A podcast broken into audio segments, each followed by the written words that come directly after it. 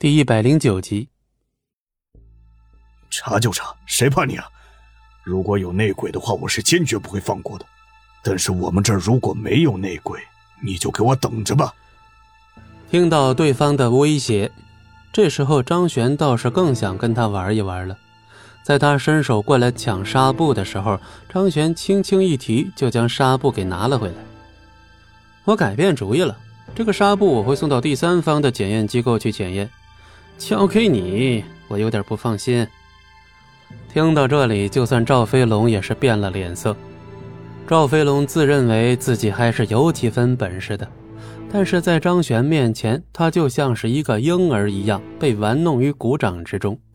像是他这种存在，基本上没有几个人敢惹，但现在却有点使不上力气。你这家伙，这个张璇真恐怖啊！今天遇到他，算是自己倒霉。一想到这儿，赵飞龙就忍不住看向了远处的小刘。如果今天的事情没有办法再去解决的话，那就只能牺牲小刘。两人在半空中交换了一波眼神，小刘痛苦的点了点头。小刘自己也知道暴露出来以后会有面临什么样的后果，叹了口气之后，小刘准备站出来帮助自己的老板承担。但这个时候，病床上传来一声轻轻的咳嗽。行了，都别吵了，你们都出去。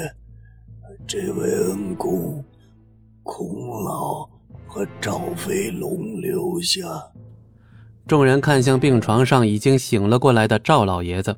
刚才醒过来之后，赵老爷子并未说话，只是静静地看着众人的动作，在理清了所有状况之后，才终于开口。既然赵老爷子都开口了。那他们自然就没法说什么了。众人从大宅中散去，而赵飞龙则是忧心忡忡地站在了原地。跟他站在一起的还有小刘。具体的情况我都已经知道了，你们不准再为难这位恩公了。在单独的给赵飞龙交代了一句之后，老人也从床上看到了赵老爷子竟然能从床上坐起来。